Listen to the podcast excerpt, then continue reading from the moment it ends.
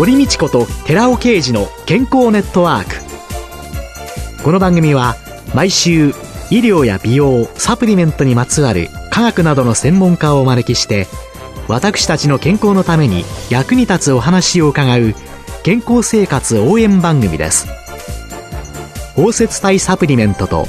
MGO マヌカハニーで健康な毎日をお届けするコサナの提供でお送りします。ここでコサナから番組パーソナリティで神戸大学医学部客員教授寺尾啓治社長の新刊スーパー食物繊維で不調改善全く新しい腸活の教科書発売のお知らせです。健康増進のための腸活に欠かせない食物繊維。最新の研究によって、アルファオリゴ糖が持つ食物繊維としての様々な働きが分かってきました。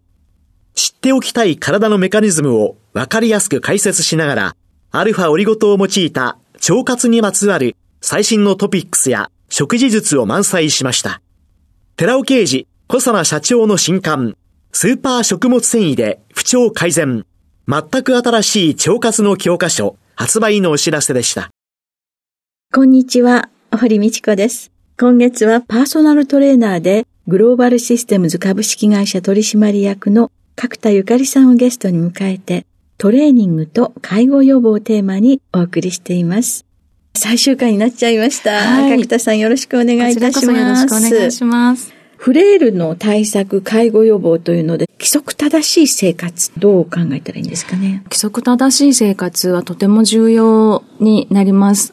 人間の体、生体リズムというリズムがあって、このリズムが乱れると病気になりやすいということが分かってきているんですね。特に一日のリズムというのがサーカディアンリズムと言われているんですけれども、朝目覚めて昼活動をして夜しっかり眠るという、このリズムが高齢者になってくると乱れやすいというふうに言われています。運動も少なくなって予定がないのでダラダラと過ごしてしまって朝と昼が逆転したり異常に早く目が覚めてしまったりそうすると体温とか血圧とかホルモンとかいろんなことにすごく作用がということで病気になりやすいというふうに言われてきています。よく相談されるのは、眠りに関してやはり問題を抱えてらっしゃる方は、意外と多いなというお薬飲まれてる方とかもい。らしたりとか、なかなか寝つけなくてどうしても飲んじゃうんだっていう方もいらっしゃって、一日規則正しく生活するというのが健康につながるっていうのが意外と皆さんつながってないところもあって、うん。予定がないとね、こうリズムが崩れてしまったりするので、同じ時間に起きるとか、朝日を浴びる光っていうのがリズムを整えてくれる要素の一つと言われているので、寝る前はちょっと暗めにして眠りにつきやすくしたりとか、外出、食事、運動っていうのもリズムを整えるためにはとてもいい要素ですね。あと、ウォーキング、散歩の効果というのも、これよく言われるんですけど、はい、これやっぱり効果高いというデータ出てるんですか？そうですね。ウォーキングに関しては本当にいろいろな効果があって、一つは歩くという基本の動作であること。で、しっかりと意識をすると姿勢も調整もしやすかったり、うん、活動量も増やす。有酸素運動としての効果というのはウォーキングはとても高いです。で有酸素運動自体が様々な健康状態を良くしていく、血圧を下げたりとか効果もしっかりとあります。体にとっていい部分はたくさんあるんですけども、それ以外にもやはりリズムを整えるっていう意味で、うん、朝起きて、例えば何時に外に出て歩いてくるっていうのも、運動をして、一日体を活動的に動かしてっていうので、リズムが整って眠りやすくなるという効果もあります。もう一つは精神面でも外に出て、例えばいつもウォーキングをしていると同じ人に会ったりしますよね。そこで何か会話が生まれたりとか、社会参加じゃないですけど、人との接点の場になるところも一つあって、そういったいろんな意味でウォーキングはすごく効果が高いですね。骨を作るという意味でも太陽を浴びながら歩くので。私も犬の散歩を朝方すると。あ、本当ですか？はい。犬散歩友達っていうのが。そうですよね。はい。なんとなくできてきましたね。高齢者の社会参加、これを促進していくっていうことはいかがなんですかね？はい。ここはフレイルの要素の一つでもあると思うんですけども、すごく難しいところはありますが、何か予定を作って外に出て人と接点を持つっていうことが社会参加っていうことになっていくのかなというところで、同じ場所に行く。例えば犬のお散歩っていつも同じ時間ですか？大体同じですね、朝。はい。そうするとやっぱりいつもの方で、なんとなく話はしないけど、いつも会う人みたいなそうなんです、そうなんです、はい、トイプードルの人とかね、はい、名前全然知らないんですけど、うん、ワンちゃんを連れてる人っていうね。はい、以前ね、高齢の方がね、いやー、いつでも教育は必要ですよとかって言われて、はい、教育？それは確かにそうですよねって言ったら、いや、俺のはね、今日行くところがあるの。教育だからとかって言われて、今日行くところがあるっていうのは幸せだよとかっていうので、はい、今日は薬局に来ることになったからとかって、そんな話をね、はい、延々とされている方がいらっしゃいましたけれども、行くところを自分で作っていくっていうのもやっぱり大切ですね。ただ自分で探すってなかなか難しかったり、なんかしたいなと思っても踏み出せない方っていうのもいらっしゃるので、地域の方とか、まあご家族とか、知人とかに何かしたらみたいな情報提供ではなくて、こんなのあるらしいよみたいなこう世間話的に情報提供を周りの人がしてあげると、やってみようかなと思ってできる方もいらっしゃったり、みんながみんな自分から情報を集めてという感じではないので、周りのサポートも必要な方もいらっしゃるのかなと思いますね。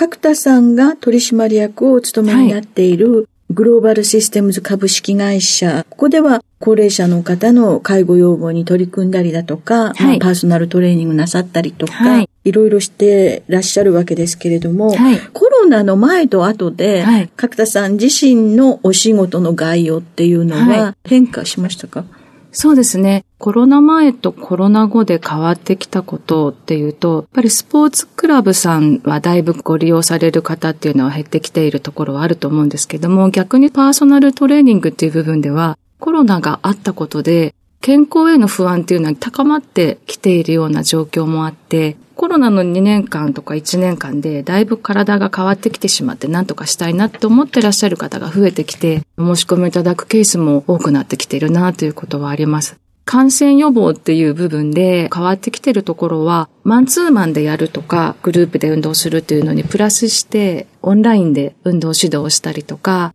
あとはうまく動画を併用しながらやっていくサービスが増えてきたりとか、IT のツールを使ったり、遠隔でできるようなものっていうのが増えてきました。私、阪神淡路大震災とか、はい、東日本の震災の時に、救護所の調査という形で委託を受けてね、何箇所か回ったんですけれども、はい、被災してらっしゃるわけですよね。はい、もう疲れ果ててしまっていて、皆さん、ただゴロンと横になってる方も非常に多くて、はい、そんな中ですね、ボランティアの人がですね、はい、ちょうど西宮の体育館に行った時なんですけれどもね、はい、さあ皆さんラジオ体操頑張りましょうとかっつって、うん、すごいアナウンスが流れて、皆さんが体操され、あ、仕方ないからっていう感じで行かれたんですけれども、大規模な災害が出た時に、誰かが温度をとってくれてっていうのがね、あった時に、とってもいいことだなっていうように思ったんですけれども、はい、それは誰かが一人がやってきたことだけなので、はい、そういうのが日本の中のいろいろな組織、システムとしてね、うん、ウェブでも何でもできるわけですもんね。そうですね。そういうのでお伝えいただけると、私は楽しいだろうなっていうよりも、少しだけ気持ちが前向きになれるかなって決して皆さん参加してらっしゃるわけではなかったんだけれども、はい、しぶしぶでも参加した人たちっていうのは、はい、なんか仕方ないよねとかって、頑張るよねっていうようなね、はい、そんな気持ちまで上向きになるのかななんていうように思ったというのが記憶にあります。はい、ただの最近パーソナルトレーナーをお願いする人が増えてくると、はい、いわゆるそのトレーナーの方の知識とか、はい技量を上げていくにはどうしたらいいですか、はい。本当に今パーソナルトレーナーってすごく人が増えてきていて、いろいろな問題が起きている場所もあったりするんですけれども、フリーで活動をするケースと、まあ、組織に所属をして活動をするケースといろんな働き方があるんですけれども、自分一人だと基準が全部自分になってしまうので、はい、組織に所属をして、きちんと技術のチェックをして、定期的に間違っていないかとか、安全面の最新の情報とか、気をつけなきゃいけないこととかを、きちんと情報を組織の中で共有をして、安全面というのは一番大事なことなので、そういったことができるような環境にあるというのがやっぱり望ましいかなと思います。うん、長年一人だけでフリーでやっているような形だとなかなか自分で自分をチェックって難しくなってくるところはあるので、えー、チェックできる環境の中でやっているトレーナーの方がスキルはどんどん上がっていくっていうことはあります。そうするとこういうケースの場合はこういうふうにした方が安全だとか、知識とか技術も共有することができるので、その人で体の状態がだいぶ違いますので、うん、いろんな人の体の状態をきちんと把握をして、適切な運動プログラムを提供していくというところは難しいところもありますけれども、一番重要なところは、面接とか実技最初に採用するときに、実技の試験も必ずやるんですね。で、実技だけではなくて、一番ポイントになるのはコミュニケーションのところで、はい、はい、はい。どんなに知識やスキルがあっても、コミュニケーションがずれていくと、本当にその方がなりたいイメージとか目的がうまく達成できなくてずれてってしまったりしてしまうので、そこのコミュニケーションの力がすごくポイントにはなります。高齢者の方だとなかなかコミュニケーション取りにくい方っていらっしゃいませんかね？はい。お話をすごく好きでされる方とかもいらっしゃって困るっていう風なケースもあるんですけども、きちんとお話を、特に高齢者の場合は、きちんと聞いて何か話しているには理由があるので、まずは一旦きちんと話を。聞くという、はい、聞くということですね。はい聞いてほしいことがあって話してくださってると思うので、はい、そこから問題は何かなっていうのを分析をして、きちんとプログラムとか形に落としていくっていう。最後に今後のフレイル対策や介護予防の授業とか、はい、あるいはあの7月以降に何かイベントなどございましたら。はい。今回の4週にわたって話をしている中で、いろいろチェックをして気づいていただいた点っていうのもあったと思うんですけども、今どんどんいろんなツールとか IT も進んできていて、さらにきちんとデータで分析をして、例えば Apple Watch とか今体につけてデータが取れるものも増えてきているので、はい、こういったものを使いながら、より体の情報と心の情報を集めて、その方に適切な運動のプログラムを作って、介護にならない、もしくは介護になった方が進行を抑制できるようなプログラムをきちんと作って役に立てればなというふうに思っています。数値化とか見える化っていうのは今後どんどん課題にはなってくるのかなと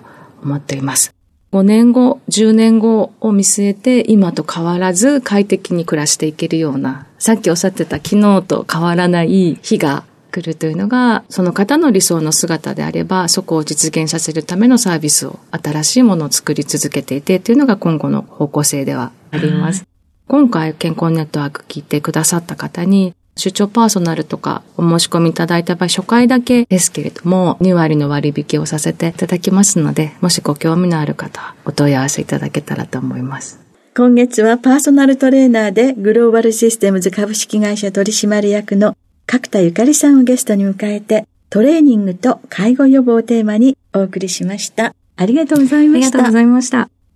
続いて、寺尾刑事の研究者コラムのコーナーです。お話は小佐野社長で神戸大学医学部客員教授の寺尾啓二さんです。こんにちは、寺尾啓二です。今週は先週に引き続き、コエンザミ9点による航空ケアというタイトルでお話しさせていただきます。鶴見大学の両らのグループの研究報告があります。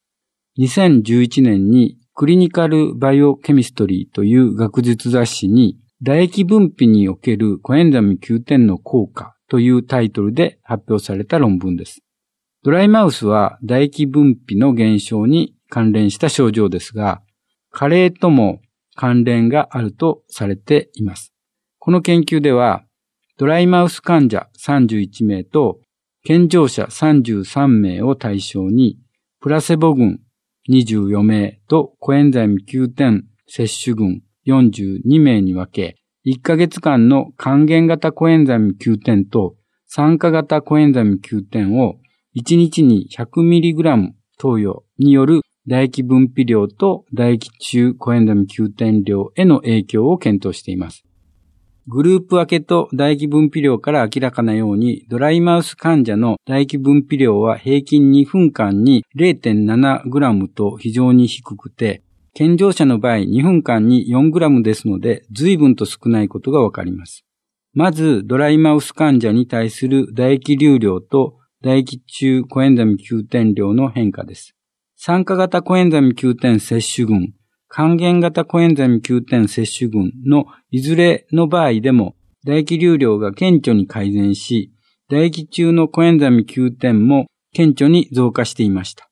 ところが、健常者に対するコエンザミ Q10 摂取の影響を確認したところ、興味深いことに最近注目されている還元型コエンザミ Q10 ですが、還元型コエンザミ Q10 では唾液流量に変化がなく、酸化型コエンザミ Q10 の場合にのみ、顕著に唾液流量は増加することが判明しています。なぜ経口を摂取したコエンザミ Q10 は還元型ではなく酸化型が有効であるかの考察ですが、唾液腺の細胞において減少した ATP の酸性を向上させ、エネルギー代謝を活発にしたためと考えられます。そしてエネルギー酸性に使われた酸化型が還元型に変換され、酸化ストレスによって損傷した唾液腺における抗酸化能を発揮することによって唾液分泌機能が改善されたものと考えられます。コエンザム Q10 がドライマウス対策に有効であることは、同じシェーグレン症候群であるドライアイにも有効なのかと疑問が生じる方もいるかと思います。シェーグレン症候群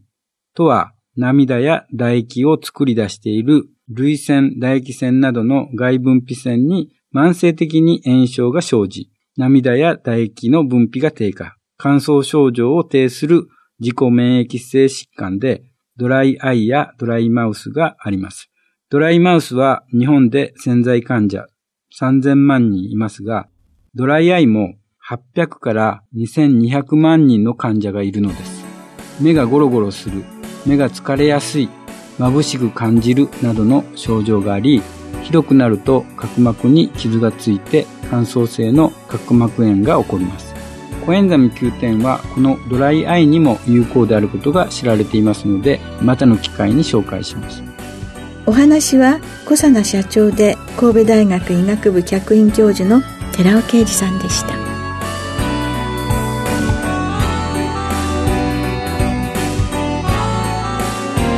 ここでコサナから番組お聞きの皆さんへプレゼントのお知らせです環状オリゴ糖で包み込むことによって体内への吸収性を高め熱や酸化による影響を受けにくくした。コサナのナノサポート R リポ酸高級店を番組お聞きの10名様にプレゼントします。ご希望の方は番組サイトの応募フォームからお申し込みください。コサナのナノサポート R リポ酸高級店プレゼントのお知らせでした。